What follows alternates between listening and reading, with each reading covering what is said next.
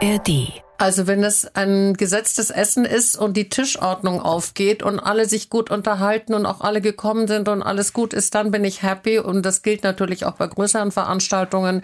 Wenn alle Leute, die wichtig sind, auf die wir uns, ähm, auf die wir gezählt haben, auch gegenüber den Medien, wenn die alle da sind und alle happy sind, ähm, dann bin ich glücklich. Mhm. Und wenn der, wenn die Technik nicht versagt, dann bin ich auch glücklich. Viel, viel, viel Hamburg. Hamburg. Der Talk-Podcast von NDR 90,3 mit Britta Kehrhahn. Sie ist eine der erfolgreichsten PR-Unternehmerinnen in Deutschland und vor allem hier in unserer Stadt. Seit fast 40 Jahren nun hat sie ihre Agentur, Büros hier in Hamburg, in Berlin, in München, hat viele namhafte Kunden, tausende Kontakte wahrscheinlich in ihrer Datei auf ihrem Handy. Alexandra von Rehlingen ist hier im Podcast Viel Hamburg, den ihr auch immer in der ARD Audiothek finden könnt. Alexandra, guten Morgen. Erstmal schön, dass du da bist. Vielen Dank für die Einladung. Freut mich sehr. Übrigens, wenn ihr sie treffen solltet, wo immer hier in Hamburg, dann verzichtet besser darauf zu sagen, ah, Alexander von Rehling, Sie sind also die legendäre PR-Lady, die Society-Lady von Hamburg. Ich glaube, das kommt nicht so gut, ne? Also das ist ehrlich gesagt ein neuralgischer Punkt bei mir. Ich finde diesen Begriff PR-Lady sowas von angestaubt und auch sowas von wenig ähm, echt, echt und ehrlich, weil ich arbeite so hart seit 40 Jahren und PR-Lady klingt so, als ob man immer morgens, ähm, weiß ich nicht, Latte Macchiato und, und dann den Champagner und auf dem Sofa gemütlich liegt. Das war ja nie so. Es war immer eine ziemlich harte Arbeit, die immer sehr Spaß gemacht hat, aber ähm, ich bin eigentlich lieber PR-Managerin als PR-Lady. Ich denke, wir starten jetzt erstmal, bevor wir in deine harte Arbeit einsteigen und auch mal wissen wollen, was machst du eigentlich genau, starten wir mal mit einer 040-Runde, so nennen wir das, Hamburg-Runde. Dein Stadtteil erstmal, ja. dein Lieblingsplatz dort. Harvestehude ist mein Lieblingsstadtteil. Und mein Lieblingsplatz ist an der Alster, muss ich zugeben. Es ist einfach jeden Morgen, wenn ich mit meinem Hund da gehe, wieder ein absoluter, ein Aha-Erlebnis. Mhm. Der Hund, was ist das für einer? Das ist ein Mischling, ähm, Frau Frieda, ein Mischling, den ich in Sardinien gefunden habe und ähm, der jetzt seit drei Jahren bei uns hier lebt. Alster oder Elbe? Ich glaube, die Frage übrigens sich fast, Alster. wenn du sagst. Ja, Definitiv, habe die Elbe noch nie verstanden. Echt nicht? Nein, ich kam ja vor, weiß ich nicht, über 30 Jahren aus München und konnte immer nicht fassen, dass man freiwillig so weit fährt, wenn man es doch hier in der Mitte der Stadt genauso schön haben kann. Wo kaufst du gerne Klamotten hier in Hamburg für Events äh, rund um den neuen Wall oder lieber in ja Geheimläden, Geheimadressen in irgendwelchen Nebenstraßen unserer Stadt? Also erstens mal haben wir natürlich sehr viele namhafte Kunden aus dem Fashion-Bereich, ähm, deren Labels wir natürlich auch tragen. Ähm, und dann bin ich ja auch sehr, sehr vegan und habe deswegen ein Lieblingslabel, das heißt Julia e Romeo. Und die sitzen in München und die machen eben eine wahnsinnig schöne, elegante und auch teure vegane Mode. Ähm, und ich bin eben auch dafür, dass man nicht so wahnsinnig viel Turnover hat, sondern aus Umweltgründen versuche ich immer, die Sachen wirklich lange zu tragen oder auch wieder in einen Kreislauf zu geben. Also ich kann jetzt nicht sagen, ich kaufe jetzt nur da am Neuen Wald oder nur bei Giulia Romeo ein. Ich kaufe einfach, das ergibt sich auch auf Reisen. Und ähm, ich habe zum Beispiel auch natürlich vegane Labels wie Stella McCartney gerne, weil ich versuche, kein, kein Leder mehr zu kaufen und so weiter. Insofern ist so meine, meine Lebenseinstellung ähm, auch ein bisschen ähm, passend zur Mode. Warst du immer schon vegan oder was musste passieren, damit du es geworden bist? Also ich bin seit 30 Jahren, glaube ich, vegetarisch. Ich habe einen Film gesehen, ich sehe ja wirklich sehr wenig fern, aber den Film habe ich damals gesehen, der hieß, glaube ich, Karremann, Manfred Karremann, der hatte die ersten ähm, Berichte im Fernsehen über Tiertransporte und Massentierhaltung gezeigt. Und da habe ich einen Film gesehen und seitdem nie wieder Fleisch gegessen und überhaupt keine Tiere. Und jetzt seit ähm, zwei Jahren bin ich vegan, weil ich ein Buch gelesen habe, Die vegane Revolution von Christian Vagedes, der ähm, eben beschrieben hat, die Zahlen, auch die Umweltzahlen. Also ein Kilo Käse braucht mhm. 5000 Liter Wasser zum Beispiel. Und der schlimmste CO2-Verursacher ist einfach der Fleischkonsum. Deswegen ist das bei mir so gewachsen. Ähm, hast du einen Tipp für uns oder für alle Veganer, wo man in Hamburg gut unterkommt, gut essen kann? Ja, das ist in Berlin allerdings leichter als hier, aber es gibt ein paar tolle Plätze, zum Beispiel das Vegan House am, am Mühlenkamp oder ähm, in der langen Reihe ist fantastisch. Ähm, mittlerweile gibt es ähm, auch andere Restaurants, das Henriks zum Beispiel, da hatte ich auch gerade so eine kleine Affäre, weil eben ich die haben sehr gute, auch veganes Essen. Die habe ich gerade Gott sei Dank bekehren können, keine Gänsestopfleber mehr anzubieten. Das ist ja für mich einer meiner großen Hassthemen und ja. Tierschutz und so weiter ist ja für mich wirklich ein super Trigger. Aber ich bin immer froh, wenn man nett äh, mit so tollen Restaurants reden kann und das gehe ich auch wieder super gerne hin und es gibt keine Gänsestopfleber mehr und die herrlichen veganen Bowls liebe ich. Also das kann ich alles sehr empfehlen. Wenn du von irgendwo, du bist ja viel unterwegs, zurück nach Hamburg kommst und du fährst über die Elbbrücken, was hast du dann für ein Gefühl? Also ich fahre selten über die Elbbrücken, weil ich, wenn ich fahre, eigentlich immer nach Berlin fahre und da steige ich am Dammtorbahnhof ein und rolle dann ähm, über die Kennedy-Brücke und wenn ich wieder zurückkomme aus Berlin, ist es jedes Mal, bin ich wieder froh in Hamburg zu sein, weil so sehr gerne ich Berlin habe, Hamburg ist einfach so viel schöner. Ja, und es ist wirklich schön, ne, wenn man dann auf die Binnenalster guckt. Ja. Jetzt ist die Alstertanne dann auch noch drauf Absolut. und ja. Fitnessstudio oder Joggen, Walken draußen? Walken mit dem Hund und Schwimmen. Und in deiner Freizeit Kino oder lieber Elfi? Beides. Ich liebe klassische Musik. Die Elbphilharmonie ist ein unfassbarer, gelungener Coup, muss man sagen, der ohne Ole von Beuys, das betone ich immer wieder bei allen Leuten, niemals stattgefunden hätte, denn der hat damals ja das Projekt durchgewunken und hat der Stadt so unfassbar viel gebracht. Ich liebe die Elfi, aber ich liebe auch Kino. Ich bin ein, also ich kann leider nicht Fernsehen, da habe ich irgendwie keine Begabung dafür, da kann ich mich nicht konzentrieren, aber ich liebe Kino, also mhm. beides. Es ist die Zeit der Weihnachtsmärkte. Überall sind sie zu sehen. Ähm, bist du ein Fan von Weihnachtsmärkten? Überhaupt nicht. Ich nee. gehe nie auf Weihnachtsmärkte. Ich gehe da lieber in die Kirche, ehrlich gesagt. Ich bin kein mhm. Weihnachtsmarkt-Typ. Und Hamburgs außergewöhnlichste Location für eine richtig schöne Veranstaltung, für eine Party?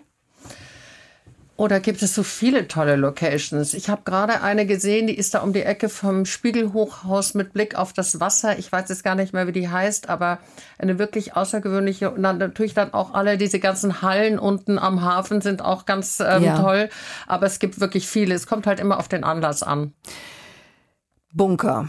Es gibt Bunker hier in Hamburg. Ähm, Wäre das mal eine schöne Location? Ja, total. Ja? Ich war gerade eingeladen zu einer Veranstaltung in diesem Resonanzraum ja. und ich war total begeistert. Das ist ja eine unfassbare Location und dann ähm, überhaupt diese ganze Idee mit diesem Hotel, was da gerade drauf gebaut wird. Also ich finde das sensationell. Ja, ja.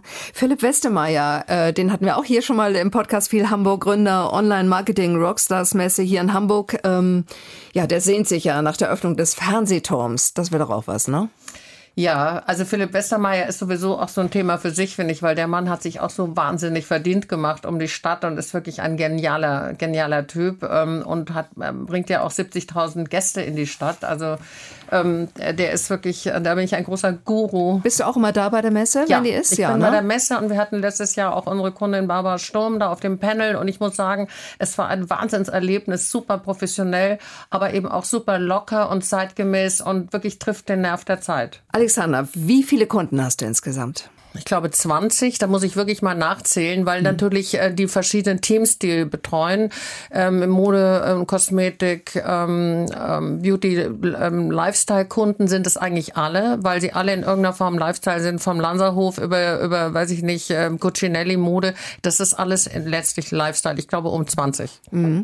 Was machst du alles? Also Sponsoren-Events ist das eine, ähm, organisierte Veranstaltung, du bringst Menschen zusammen. Was machst du noch? Noch?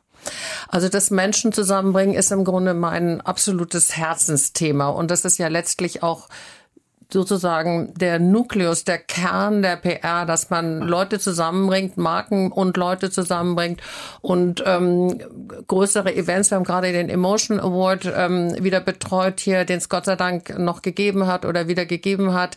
Ähm, wir machen Store-Events, Kunden-Events, äh, gesponserte Events, aber mein wirkliche Herzensprojekte sind so, sozusagen Networking-Dinner, ja. wo ich eben in einem kleineren Rahmen so zwischen 20 und 24 20 äh, Leuten Menschen zusammenbringe, der verschiedensten Branchen und auch generationsübergreifend, weil ich immer so wichtig finde, dass sich Leute treffen, die sich vielleicht sonst nicht treffen würden. Und ähm, ich mache das auch immer rund um Themen, Umweltthemen, Tierschutzthemen. Ähm, jetzt machen wir Nikolaus-Dinner, wo ich einfach interessante Leute aus den verschiedensten Bereichen zusammenbringe. Und das ist ein wachsender Markt, weil diese, gerade auch nach der Corona-Zeit, ähm, dieses Leute treffen auf einer, in, in einem geschützten Raum, also in einem privaten Raum, ähm, das, das ist wirklich sehr erfolgreich und ähm, das mache ich eigentlich auch am liebsten. Mhm. Wie viele Kontakte hast du in deiner Datei? Oh Gott, ja, also ich denke mal, ich habe in meinem iPhone ähm, schon alleine sicher 2000, die ich aktiv sozusagen ähm, beherrsche, wo ich wirklich mhm. immer genau weiß, wer was ist. Aber in unserem großen Verteiler sind sicher 10.000. Ja, Wahnsinn. Hast du dein iPhone schon mal verloren? Nein, das da passe ich auf wie auf meinen Augapfel und habe lauter Updates. ja, ich habe es mal nicht gemacht und das war, oh, das war so bitter. Ich, es war alles weg. Also oh, Wahnsinn. Also ohne, Back, ohne Backup war das? Ja, Hast ja, ohne verloren? Backup. Ich war bescheuert, oh aber gut. Aber das ist äh, Albtraum, ne? Wahrscheinlich das ist auch der absolute ja, Albtraum, ja. ja. Sag mal, wann hast du eigentlich gemerkt in deinem Leben, dass dir das so liegt, Menschen zusammenzubringen, dass du ideal dafür geschaffen bist. Wann war das? Also lustigerweise, ich war schon als Kind immer sehr kommunikativ. Also meine, meine Großeltern haben ja immer erzählt, dass ich, wir waren immer in Italien ähm, und da war, wir haben in irgendeiner kleinen Pension gelebt und da habe ich schon immer an der Espresso-Bar gestanden und die Leute begrüßt, weil ich das immer schon irgendwie toll fand, Leute zu sehen. Aber letztlich mein Talent dafür, muss ich sagen, hat meine Partnerin Andrea Schöller entdeckt. Also Andrea ist Studienfreundin von mir und ich habe ja was ganz anderes studiert in München. Ich habe ja Sinologie und Kunstgeschichte, also China-Kunde und Kunstgeschichte studiert und ähm, wollte eigentlich in den Kunsthandel für ostasiatische Kunst gehen. Die Andrea, mit der ich eben ausging als junge Studentin, hat gesagt, du bist so begabt für Kommunikation, lass uns doch eine PR-Agentur aufmachen. Ich wusste gar nicht, was das ist überhaupt damals. Ja. Und habe gesagt, klar, klingt lustig, können wir gerne zusammen machen. Und die hat im Grunde mein, mein Talent entdeckt. Und wir haben, sind eben so zusammengewachsen ähm, und dann eben München als ersten Standort, dann Hamburg und ähm, Berlin jetzt für Events. Wie lange hast du dein Zuhause jetzt schon in Hamburg?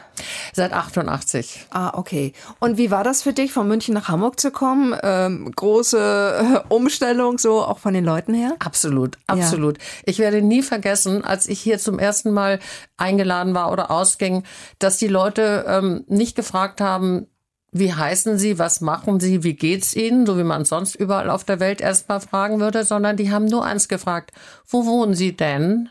Und dann habe ich gesagt, was haben die Leute immer, wo ich wohne? Und dann, wenn man dann irgendwie sagt, weiß ich nicht, Magdalenenstraße, dann sagen die, welche Seite oder ähm, auch wenn einer in der Elbchaussee sagt, trockene oder nasse Seite und diese ganzen Aha, Spezialitäten, ja, ja. Ähm, musste ich immer so wahnsinnig lachen, weil das ist eben einfach anders als in anderen Städten. Aber inzwischen wirst du hoffentlich in unserer Stadt auch mal gefragt, wie es dir geht. Ja, ja, na, absolut, absolut.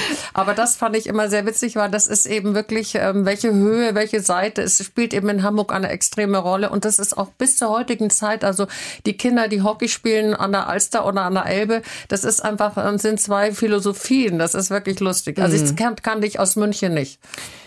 Einfühlungsvermögen, Fingerspitzengefühl in bestimmten Situationen, ähm, dann die Überlegung bei Veranstaltungen, wer sitzt wo und mit wem zusammen, wer könnte sich vielleicht gut unterhalten, wer hasst sich. Ähm, das erfordert ganz schön viel du hast es, glaube ich, mal genannt, emotionale Intelligenz, oder? Ja, ja, das stimmt. Aber natürlich auch ein waches Beobachten der Gesellschaft und auch Teil der Society zu sein, weil man muss eben auch sozusagen immer wissen, welche Leute sich, man muss es verfolgen, ja. Man muss eben wissen, ähm, wer mit wem gerade überhaupt nicht kann. Man kann ja auch viele Sachen lesen oder erfährt sie bei, bei selber bei Veranstaltungen. Ich gehe eben auch selber sehr viel auf andere Veranstaltungen, weil man kann nicht immer nur senden, man muss auch mal empfangen und man kann nicht immer nur Einladungen rausschicken, man muss auch welche annehmen und aber bei diesen ganzen Veranstaltungen trifft man immer wieder Leute und hat Gespräche und das ist im Grunde wie so ein wachsendes Gebilde, was man ständig aber befeuern muss. Also mhm. das ist nicht, man hat nicht mal einen Verteiler, wo man sagt, Herr Meier und Frau Müller sitzen nebeneinander oder sind verlobt oder was. Und es ist dann in einem halben Jahr noch so. Nein, es ändert sich jeden Monat. Also wenn ich so Verteiler ausdrucke und mir anschaue, wer das letzte Mal ähm, eingeladen war, ähm, dann korrigiere ich da die Hälfte, weil das sich so schnell verändert. Also ja. man muss emotionales Fingergespitzengefühl haben, klar. Man muss aber auch sehr genau beobachten und aufmerksam sein. Mhm am Puls der Zeit zu bleiben, glaube ich, ganz, ganz wichtig, immer aktuell mitzugehen mit bestimmten Trends. Ähm, ich stelle mir das echt auch anstrengend vor. Ja, es ist anstrengend mhm. und das kann man auch nur aushalten, wenn man es gerne macht. So wie ja. man alles nur gut machen kann, was man gerne macht. Und am Puls der Zeit zu bleiben, hilft natürlich auch, wenn man Kinder hat. Ähm, wir haben ja vier Kinder und ähm, das ist natürlich ein wahnsinnig, teilweise ein wirklich grausames Reglement, weil jeder kleine, also wenn ich was poste, was nicht gut ist, dann kriege ich sofort einen solchen Shitstorm von meinen Kindern. Das ist aber ein gutes, ja. ähm, ein gutes Direktivum, weil das irgendwie mir dann auch ähm, sozusagen zeigt, was die Trends sind, was geht, was nicht geht. Mhm. Und ähm, am Puls der Zeit zu bleiben, ist Arbeit. Das ist gar keine Frage. Mhm. Alles ist Arbeit. Fleiß ist immer Voraussetzung für alles, glaube ich. Deine Kinder sind aber nicht in der Branche, ne? Nein, mhm. doch eine davon. Eine hat in, ist in Berlin, äh, die hat bei der Story Machine bei Kai Diekmann gearbeitet und da tolle Sachen gelernt und arbeitet jetzt auch selbstständig und ist in der Branche, die anderen nicht. Wollen wir noch mal weiter über deinen Job reden? Ich meine, über deine Familie möchte ich auch gleich noch mal ein bisschen was wissen. Mhm. Ähm, aber was deinen Job betrifft, ähm, wie schwer ist es eigentlich? Gut, viele Kunden, denke ich mal, die wollen die tollsten Promis haben bei ihren Veranstaltungen, weil schöne Namen, das zieht ja immer. Wie schwer ist es, die tollsten Promis zu kriegen? Das ist eben genau dasselbe wie das Bearbeiten dieses ähm, Netzwerks. Also wenn man die Promis kennt persönlich, dann kann man, weiß man auch, für was die ticken, für was die brennen, für welche Veranstaltungen man die motivieren kann und für welche nicht. Ähm, da es ja heutzutage gar keine Budgets mehr gibt für irgendwas, kannst du, also wir jedenfalls nicht, können wir Promis auch nicht bezahlen, dass sie kommen, sondern das basiert eben schon sehr auf dem persönlichen Netzwerk. Also zu wissen, keine Ahnung, Guido Maria Kretschmer ist tierfreundlich und wenn ich für Animals Asia eine Auktion mache ähm, zugunsten von den Gallenbären, also um, um die zu retten aus diesen schrecklichen Farmen und ich weiß, dass der Guido so tickt in dieser Richtung, dann weiß ich, dass ich den dafür motivieren kann, wenn er Zeit hat natürlich. Und so ist es mit allen anderen prominenten Gästen, die wir auch haben. Es ist eine Frage ähm, auch der Sensibilität, wie man für was einlädt. Ja. Musst du eigentlich viel Alkohol trinken bei solchen Events? Weil ich, ich sehe, also wie gesagt, ich komme nicht aus der Branche, ich stelle mir es dann so vor, du mittendrin und bist natürlich voll in Action, musst gucken, dass alles läuft, dass mhm. die Leute sich gut finden, ins Gespräch kommen und da wird angestoßen hier und da. Ähm, musst also, du mittrinken? Man muss gar nichts. Also man mm. muss weder Alkohol trinken noch Fleisch essen. Das kann ja wirklich jeder selber entscheiden. Ähm, muss ich nicht, kann ich auch gar nicht, weil ich auf den Events ja auch wirklich ähm, bis zum Schluss sehr alert sein muss. Ähm, aber ich trinke auch gerne mal ein Glas Champagner. Also so ist es nicht. Ähm, aber das ist ja keine Pflicht. Also mm. wobei ich merke, ist natürlich, wir leben schon in einer sehr alkoholisierten Gesellschaft, weil ich ja immer, weil ich ja bin bin ja sehr katholisch und mache auch wirklich Fastenzeit von Aschermittwoch bis Ostersamstag. Und da lege ich mir dann eben auf, die, die Sachen, die schwerfallen, wegzulassen. Kaffee zum Beispiel, was wirklich schrecklich ist. Das ist wirklich Höchststrafe. Kein Kaffee, keine Süßigkeiten, kein Alkohol, auch kein einziges Glas Champagner. Und in der Zeit, wenn ich da auf Veranstaltungen gehe und sage kein Alkohol, dann denken die Leute immer, man ist krank oder man hat irgendwas. Und ja. da denke ich mir auch manchmal, das ist schon merkwürdig, ja. ähm, diese Schade ne? Alkoholfrage. Ne? Ja, ja. ja. Ja. Und ähm, wenn du sagst, so die Gesellschaft ist zunehmend alkoholisiert, also wir wollen jetzt nicht alle als Alkoholiker hier abstempeln, aber äh, läuft damit auch manchmal was aus dem Ruder? Ist dir das schon passiert? Nein, das haben wir noch nie gehabt. Mhm. Also das wirklich ähm, alkoholische Exzesse gar nicht. Es ist nur einfach äh, einfach so eine Grund ähm, Grundeinstellung der Gesellschaft. Ähm, ich meine, liebe auch ein schönes schönes Glas guten Wein oder mhm. Champagner, aber das ist eben, ich meine, es ist ja auch eine, eine gewachsene Tradition. Ist ja, ja nicht falsch. Wie viel schläfst du eigentlich nachts? Das ist ganz verschieden. Ich habe so einen wahnsinnig tollen Ring, der heißt Aura. Ähm, das ist so eine finnische, im Grunde ein kleiner Computer. Und den ziehe ich immer nachts an und der sagt mir dann genau, wie ich geschlafen habe, wie viel Tiefschlaf, wie viel REM-Schlaf und wie lange ich geschlafen habe. Und ich würde mal sagen, zwischen fünf und sechseinhalb Stunden ist so der Schnitt. Und kommst du gut klar damit? Ja, ich würde manchmal gerne, vor allem Montagmorgen, gerne länger schlafen, aber da kommt dann leider schon der Personal Trainer um sieben und ich muss damit klarkommen. Ähm, Etikette ist ja so ganz wichtig. Benehmen, was geht, was geht nicht, was geht gar nicht. Fangen wir damit an. Also, was geht gar nicht? Es kommt halt drauf an, wo man eingeladen ist. Was geht gar nicht, ist natürlich sich unhöflich benehmen, Leute nicht zu begrüßen oder irgendwo hinzugehen, wo man gar nicht eingeladen ist, sozusagen als Partycrasher. Passiert das viel? Haben wir nicht wirklich oft erlebt. Es gab schon ein paar Fälle, wo Leute ähm, wirklich nicht eingeladen waren und, und trotzdem gekommen sind. Aber das muss man dann irgendwie auch sensibel ähm, regeln. Aber was gar nicht geht, finde ich, ist ähm, Leute unfreundlich ansprechen oder was auch gar nicht geht, ist sich nicht vorzustellen. Es gibt ja leider oft so Runden, wo die Leute einfach so stocksteif rumstehen und, und ähm, kein Wort sagen. Und da bin ich natürlich immer der Vorsteller, aber ähm, das finde ich eigentlich immer sehr unhöflich, wenn die Leute nicht von selber mal sagen, wer sie sind und, und sozusagen mhm. ein bisschen das Gespräch in Gang bringen. Mhm. Hast du irgendwann mal selbst Etikette verletzt, wo du hinterher hart mit dir ins Gericht gegangen bist nach dem Motto, das ging gar nicht?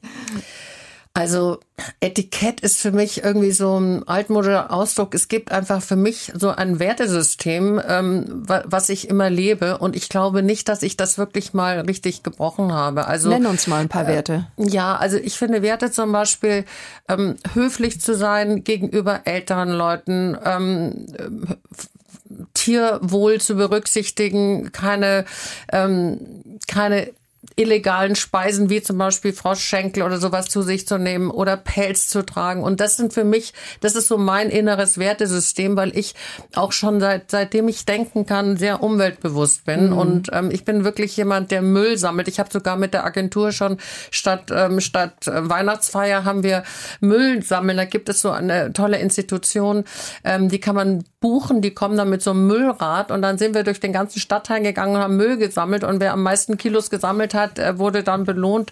Solche Sachen ähm, liebe ich ja.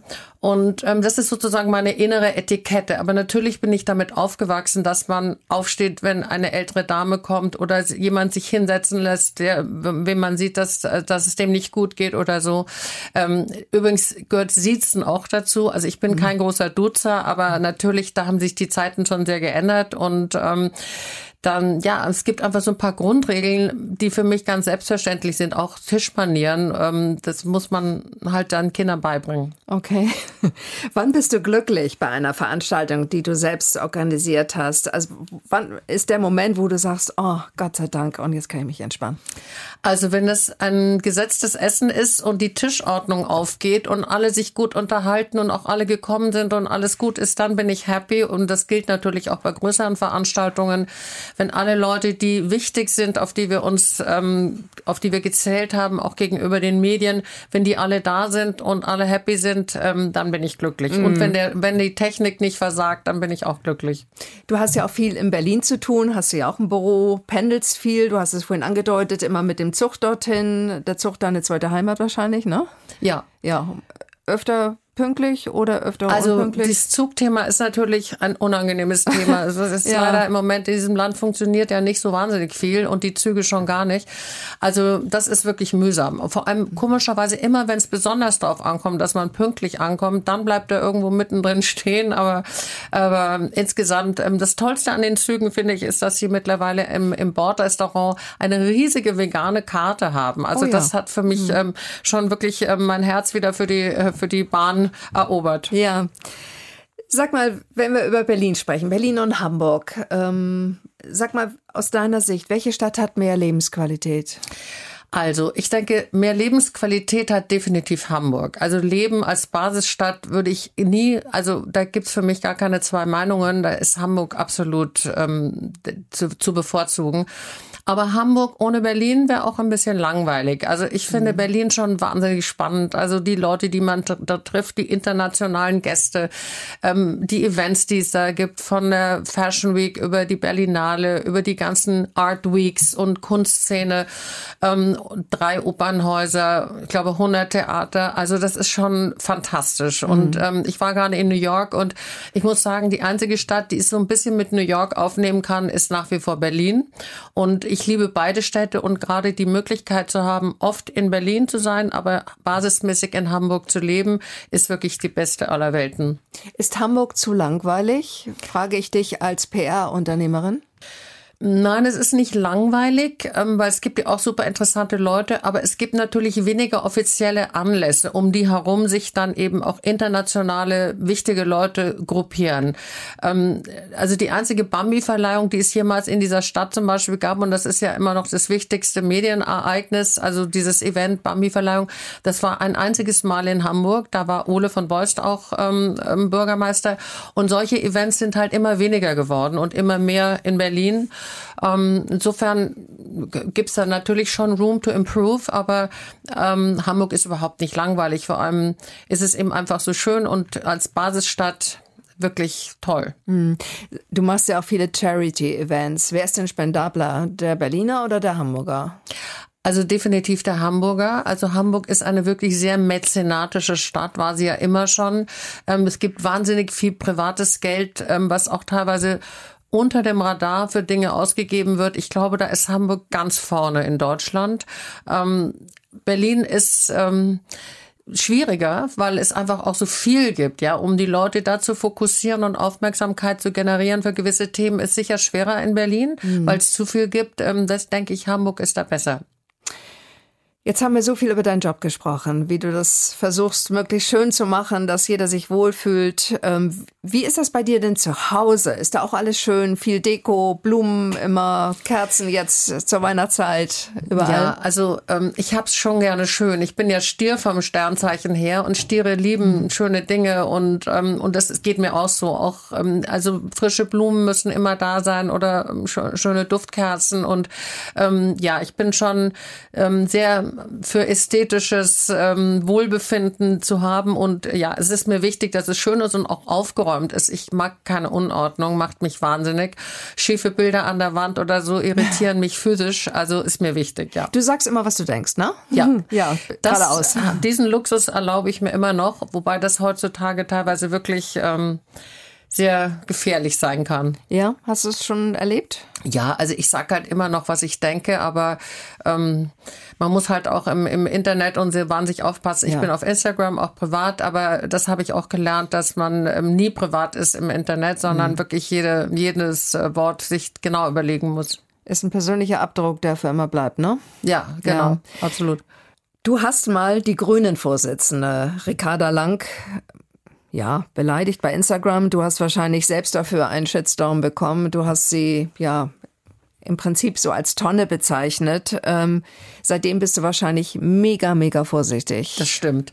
Ich habe übrigens lustigerweise ein sehr nettes Verhältnis. Ich habe sie gerade getroffen bei einer Veranstaltung in, in, Berlin und wir haben sehr nett geredet, haben gemeinsame Fotos und ich habe mich ja auch wirklich entschuldigt, weil ich wollte die auch wirklich nie persönlich beleidigen. Das war einfach so ein Wortspiel. Da habe ich, ähm, das ist eben meine super tierschützerische vegane Grundeinstellung und ich dachte eben, ja, also wenn, dann müssen die Grünen das vorleben, was sie aber nicht tun. Und so kam das eben ähm, zustande. Und ich habe mich aber entschuldigt und es ist für alle Beteiligten wirklich gut ausgegangen. Und ja. ich habe aber, das ist natürlich eine echte, ähm, ein echtes Learning für mich gewesen. Ähm, auch das war ja mein kleines privates Instagram-Account, wo ich eigentlich jeden Einzelnen kenne, dass es eben keine privaten Instagram-Accounts gibt. Denn was, mhm. was immer man davon sich gibt, ähm, ist halt da.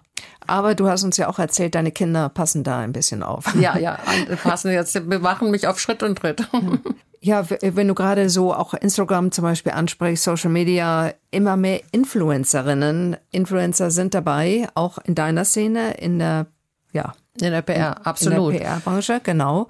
Ähm, fast schon die wichtigsten Leute wahrscheinlich, auch für dich, ne? Ja, Absolut. Also die wirklichen wichtigsten Celebrities sind mittlerweile bei unseren Veranstaltungen für Kunden, sind wirklich berühmte Influencer. Ähm, ob das jetzt Caro Dauer ist ähm, oder, also es gibt es ja wirklich viele berühmte, aber die sind wirklich echte Celebrities, weil sie eben so wahnsinnige Reichweiten haben. Und das ganze, die ganze PR-Instrumentarium hat sich natürlich vollkommen geändert, weil dieses Influencer-Marketing einfach total im Vordergrund steht.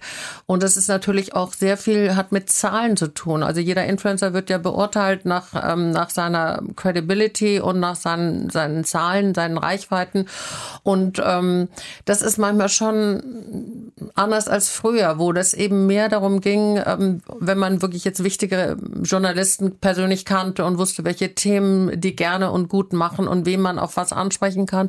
Da hat sich das Leben der, der PR-Welt schon sehr geändert. Gehst du denn persönlich bei Einladungen nach Klicks, dass du guckst, wer hat wie viel Follower? Nein, das mache ich nicht. Mhm. Also ähm, das ehrlich gesagt, das ist mir, also ich bin da überhaupt mhm. kein Zahlenmensch, das ist mir viel zu anstrengend, da nach Zahlen. Ich gehe da auch nach wie vor nach ähm, ehrlich gesagt nach Sympathie. Ja, also ja. ich ähm, mit, mit Leuten, mit denen man sich gut versteht, ähm, da, da habe ich einfach anderen Zugang. Also, da, also das, das macht natürlich meine Teams. Die Teams von uns machen das natürlich sehr präzise. Die wissen ganz genau, wer viele Reichweiten, wie viele Reichweiten hat und so weiter. Aber ich persönlich mache das nicht. Wie viele Mitarbeiter hast du? Also wir sind ähm, über die ganzen Standorte verteilt über 30. Ja. Also wir sind eine kleine, aber exklusive Boutique und ähm, haben eben auch manche Mitarbeiter, die sehr, sehr lange dabei sind. Und die Mitarbeiter fragen Frage ist ja die Gretchenfrage, nicht nur in unserer Branche, aber in unserer ganz besonders. Und ähm, ja, das ist immer sehr speziell. Du bist gefragt, du bist für viele Menschen der Schlüssel, ja, für eine glitzernde Welt, dass sie den Eintritt bekommen.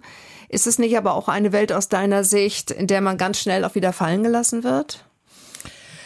Das kann ich nicht sagen, weil wir sind ja seit so vielen Jahrzehnten sozusagen an Bord und das ist eben und das ist, glaube ich, auch ähm, der USP unserer Agentur, dass es wirklich echt gewachsene Kontakte sind, die man über viele, viele Jahre hat und wenn man eben sich so lange kennt, dann sind es eben keine Eintagsfliegen mhm. und dann wird man auch gegenseitig nicht sich fallen lassen. Ja. Ähm, also zum Beispiel ist es eins unserer Credos und da ist eben auch die Andrea Scholler ganz bei mir, weil die ja auch genau mein Wertesystem teilt. Auch Leute, die jetzt gerade mal nicht mehr so wichtig sind, weil sie ihren Job verloren haben oder irgendwie in Ungnade gefallen sind, die laden wir erst recht ein, weil ich finde, erstens mal you always meet twice und zweitens geht mir das auch wirklich gegen den Strich, dann so opportunistisch immer zu sein und nur die Leute einzuladen, die gerade en vogue sind, sondern wir versuchen, und das sind eben auch eben die gewachsenen Netzwerke. Mhm. Stichwort Werte. Du hast eben nochmal das Wort benutzt. Äh, ich habe über dich gelesen, dass deine Kinder, vier Stück hast du ja, hast du vorhin erzählt, die alle schon erwachsen sind, dass deine Kinder in deinem Beisein nicht geil sagen dürfen und auch nicht lecker. Mhm, stimmt. Ich bin sehr speziell mit der Sprache. Warum lecker nicht? Also ich komme aus Süddeutschland und meine meine sehr strenge bayerische Großmutter, also wenn ich da lecker gesagt hätte, hätte ich glaube ich ein paar Watschen bekommen. Also die fand das schrecklich, so norddeutsche Sprache. Ich durfte auch nicht hoch sagen und äh, musste sagen, ich gehe rauf und war sehr lustig und aber das Wort lecker finde ich irgendwie so ein rheinisches blödes Wort, was sich irgendwie jetzt in der gesamten Werbung und überall eingeschlichen hat. Also bei mir muss man köstlich sagen sagen und alle amüsieren sich, weil jeder weiß das schon. Ich bin wirklich so ein Sprachfetischist und ich finde auch irgendwie diese Verrohung der Sprache teilweise, ähm, äh, das habe ich nicht so gerne. Also da werde ich zum, in meinem kleinen Umfeld mit meiner Familie versuche ich da ein bisschen gegenzusteuern. Mhm. Bist du streng? Nee, nicht wirklich. Mhm. Ich bin sehr nachgiebig ähm, und sehr, ähm, ich, also bei gewissen Themen nicht. Also ähm, gewisse Themen Tierschutz, Umweltschutz, da bin ich streng und ansonsten kann man mit mir über alles reden. Stimmt es, dass du früher, als deine Kinder noch klein waren und woanders eingeladen waren bei Kindergeburtstagen, dass du da mal angerufen hast bei den Eltern von den Kindern und gesagt hast, ich möchte nicht, dass meine Kinder diesen ganzen Würstchenmüll bekommen. Ja, es ist leider wahr. Meine Kinder werfen mir das heute noch vor. Und äh, irgendwie finde ich das auch schon wieder komisch, dass ich das damals schon gemacht habe, weil damals war das noch nicht so durchgedrungen. Aber ich wusste eben, welcher Müll in so Würstchen drin ist. Ja, da ist man ja vom, von den Augen über, über dieses Hirn, über die Knochen, alles wird da reingeschreddert und das wird dann mit Geschmacksverstärkern. Also ich wollte einfach nicht, dass sie so einen Müll essen und habe dann das wirklich gesagt. Und dann haben die auch Brezen bekommen. Aber das werfen die mir heute natürlich noch vor. Ja, wahrscheinlich äh, die anderen Kinder, da waren sie wahrscheinlich erstmal unten durch, ne? oder? Also irgendwie sind die, glaube ich, alle selbstbewusst genug, dass sie das überstanden haben. Und ähm, alle sind sehr bewusst auch. Also eine ist genau wie ich, die ist aus von vegan und vegetarisch, aber die anderen sind alle sehr bewusst mit ihrem Essen. Und das ist ja immerhin schon mal ein positiver Effekt, dass man über diese Prinzipien, die man da durchgezogen hat, auch eine Awareness für Ernährung und, ähm, und Umwelt geschaffen hat. In deinem Job vier Kinder aufzuziehen, das ist, da stelle ich mir echt, ja, herausfordernd vor, ne? War wahrscheinlich auch. Ich weiß ehrlich gesagt selber nicht mehr, wie ich das geschafft mhm. habe. Das war schon, ja. ähm, aber ich habe natürlich auch, war da wirklich immer gut organisiert. Ähm, ich hatte auch Schulen, Kindergärten, alles ähm, wirklich in Walking Distance ganz nah und ähm, habe mich auch immer, also ich bin ja irgendwie der Meinung, dass wenn man das wirklich will, kann man das alles organisieren. Ich hatte halt auch immer Au pairs und habe wirklich zu Beginn der Agentur alles, was ich verdient habe, in mein Netzwerk, um die Betreuung der Kinder sicherzustellen, gegeben. Aber das habe ich eben sehr gerne gemacht, weil ich eben ähm, einfach auch immer so gerne gearbeitet habe. Ja. Das war sozusagen auch etwas, das ich für mich selber gemacht habe und ähm, habe, aber es war eine Menge Organisiererei. Das war definitiv so. Und wahrscheinlich hast du dann auch in damaligen Zeiten auch noch ein bisschen Gegenwind bekommen, ne? Allerdings, allerdings. Ja. Ähm, ich weiß noch genau, die, also ich habe das ja immer die Latte Macchiato-Mütter genannt, ähm, die fanden mich schrecklich ähm, und haben dann immer diese Sache gefragt, warum hast du überhaupt Kinder, wenn du arbeitest? Was für eine absurde Frage.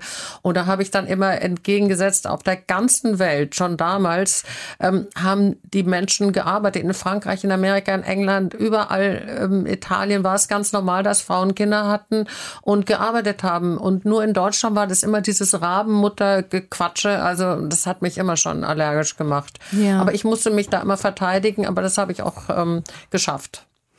Dein Mann ist Matthias Prinz, Topanwalt. Wie geht es ihm? Ich glaube, vor acht Jahren war das, ne? Vor acht Jahren ist ja. er beim Joggen mit Herzstillstand zusammengebrochen an der Alster und hat riesen Glück gehabt unglaubliches Glück. Du warst das, dabei, ne? Ja, ich war mhm. dabei. Das war wirklich eine Verkettung von unfassbaren Glücksumständen, dass er das überlebt hat. Und ähm, wir hatten eben das große Glück, und das ist auch irgendwie ein Thema, was mir sehr am Herzen liegt. Er brach zusammen an der Alster. Ich war neben ihm gestanden und war völlig hilflos. Und da kam eine Passantin vorbei, ähm, Elise Peters, wie ich nachher wusste, eine Lufthansa-Stewardess, die mittlerweile auch eine Freundin ist.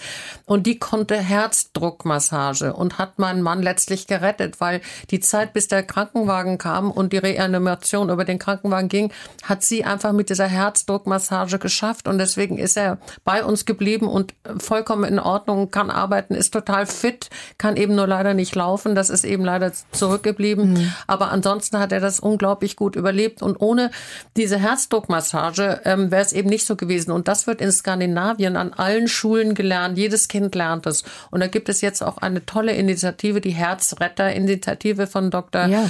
Buchholz. Ähm, ich war gerade bei einer Veranstaltung, da war auch Herr Chen Tschentscher, weil die wollen Hamburg zur Herzretterstadt machen. Und das ist wirklich, ähm, wäre toll, wenn das jeder mal gelernt hätte. Ja, das ist so wichtig. Wahnsinn.